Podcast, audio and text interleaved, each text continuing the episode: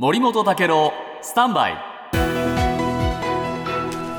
長官読み比べです、はい。えー今日毎日新聞ですけれどもブラジルの大統領選挙ルラ大統領があ返り咲きということになりましたね、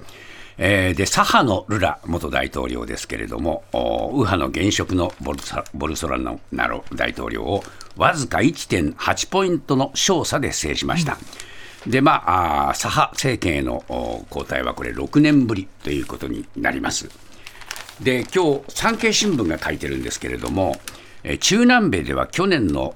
去年来、えー格差是正を訴える左派候補が、えー右派候補に勝利する例がも相次いでるんですね。えー2018年のメキシコ、19年のアルゼンチン、20年のボリビア、そして去年のペルー、今年のホンジュラス、チリ、コロンビア、まあ、ずーっと、だからね、全部ね、えーこれね、こういう政権になった、左派政権になった。で、共産主義化、赤、赤化するというよりも、少し過激ではないというんで、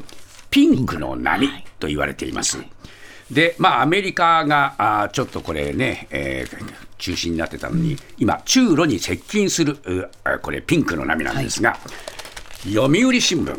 中間選挙のアメリカにはですね赤い波が押し寄せているという話で、これ、赤い波というのはですね、えー共和党のシンボルマーク、シンボルカラーです。だから共和党があどんどんのしてきているということで、上院、ここもお共和党有利に傾きつつある。下院は共和党の勢いがさらに顕著ということでですね、えーアメリカは赤い波、中南米はピンクの波、ただしこの赤い波は赤化、共産化ではなくて、右傾化です、アメリカは。ここね、勘違いすると、赤い波だから、左に行くのかと思うけど、そうじゃない、右に行くということで、アメリカはこれからそういう形になりますから、要注意。